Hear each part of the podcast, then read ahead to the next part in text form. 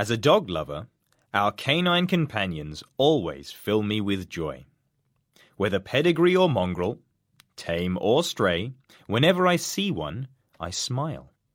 After all, their loyalty is indisputable. Their companionship is always welcome. They fetch for us, guard for us, and even work for us when required.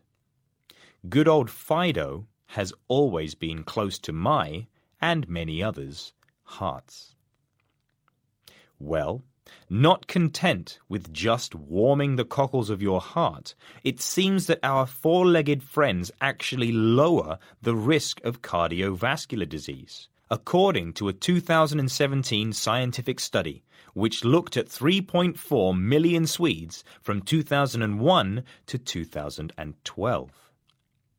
The study concluded that this lower risk, which was particularly evident in owners of hunting breeds, may not just be due to the increased physical activity that goes hand in hand with owning a dog, but could also be down to dogs increasing the owner's social contact or by changing the owner's bacterial microbiome, which is the collection of microscopic species that live in the gut. Dogs change the dirt in home environments and therefore expose people to bacteria that they would otherwise not encounter.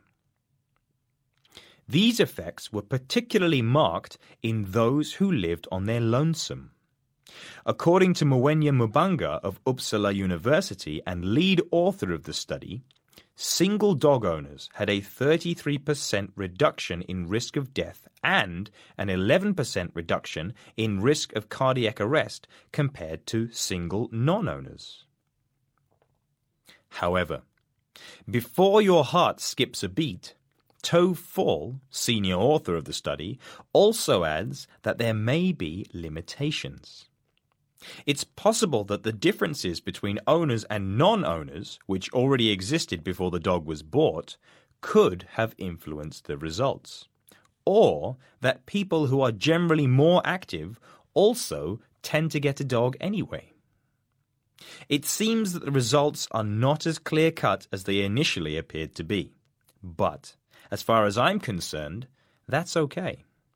I love dogs for how they make me feel, and cardiovascular benefits or not, they'll always be top dog to me.